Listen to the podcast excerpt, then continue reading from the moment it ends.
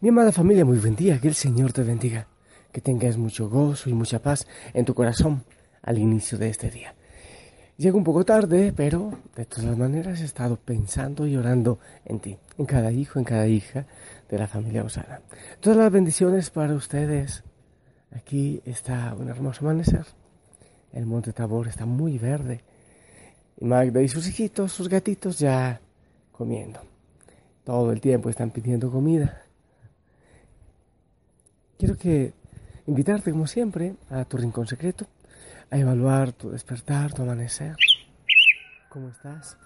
¿Cómo te sientes? ¿Cómo está tu corazón?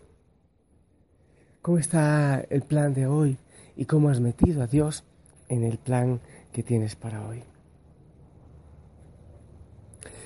Yo quiero compartirte la palabra del Señor.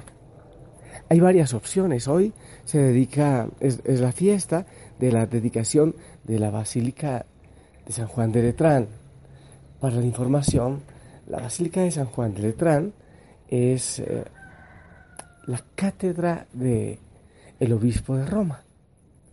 Muchas veces creemos que el lugar propio, que la catedral, cátedra es donde, donde se enseña, que el lugar propio es la catedral de, de la Basílica de San Pedro, pero no, en, en Roma existe otro templo más pequeño que la Basílica de San Pedro, que es la eh, Basílica de Letrán.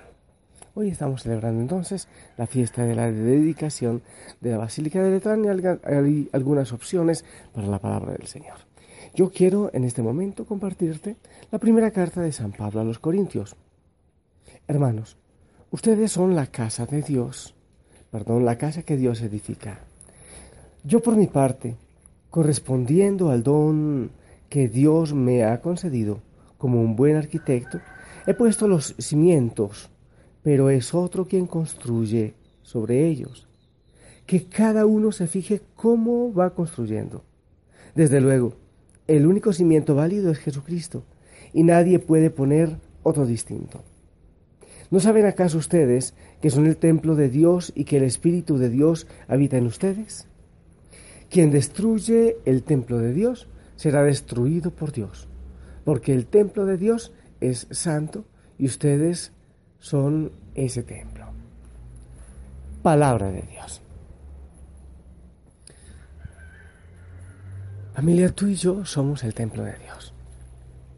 El Señor habita en él, somos templo del Espíritu Santo. Este mensaje que nos regala el Señor en esta mañana debe llevarnos a pensar en el cuidado de nuestro cuerpo, en el cuidado físico también, en el cuidado y el respeto de nuestro cuerpo, ¿sí? ¿Cómo nos cuidamos nosotros?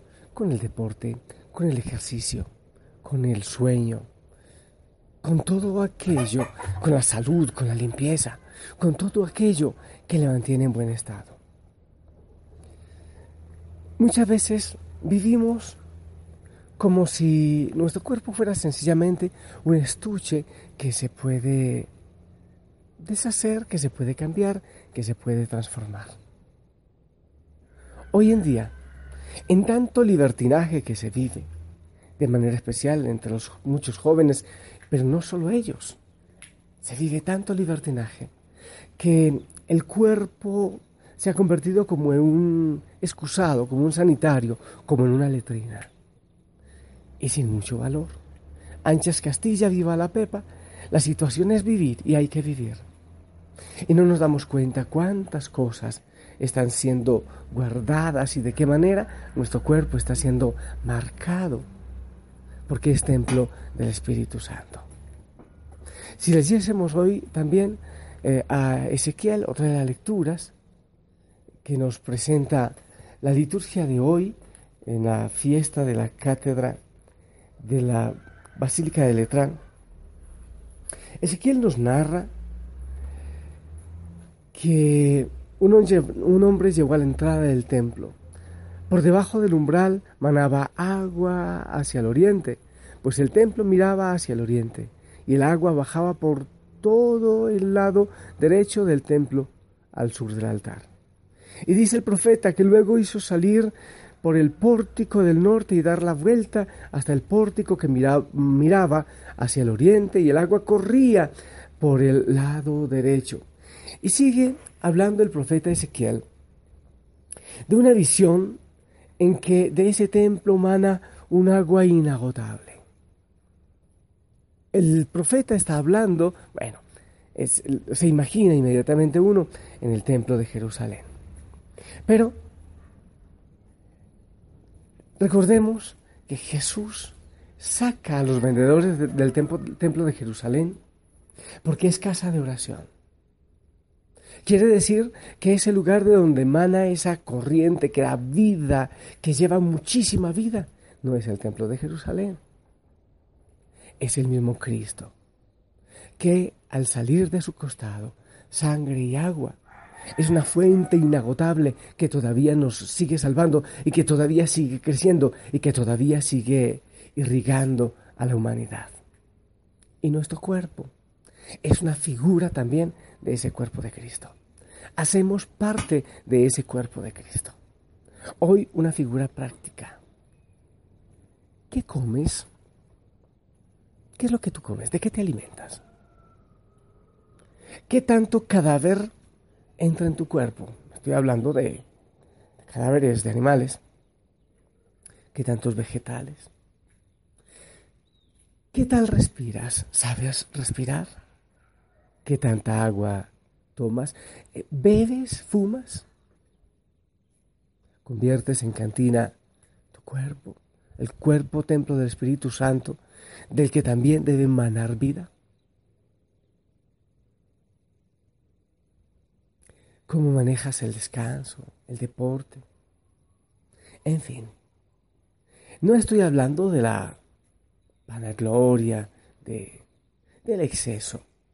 Estoy hablando de tener muy presente que tu cuerpo es templo del Espíritu Santo. Y si tú recibes a Cristo Eucaristía con mayor razón, esa presencia eucarística del Señor en ti.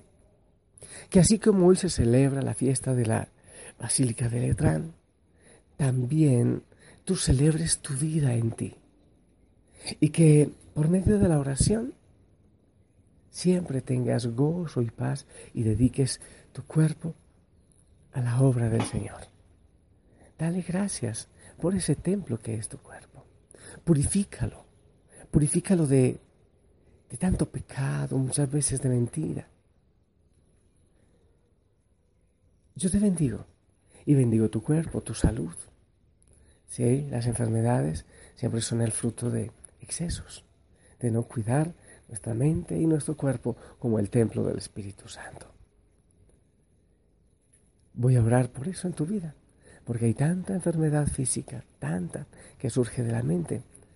Y muchas veces es porque no recibimos esa agua viva, esa agua que corre, que viene del costado de Cristo.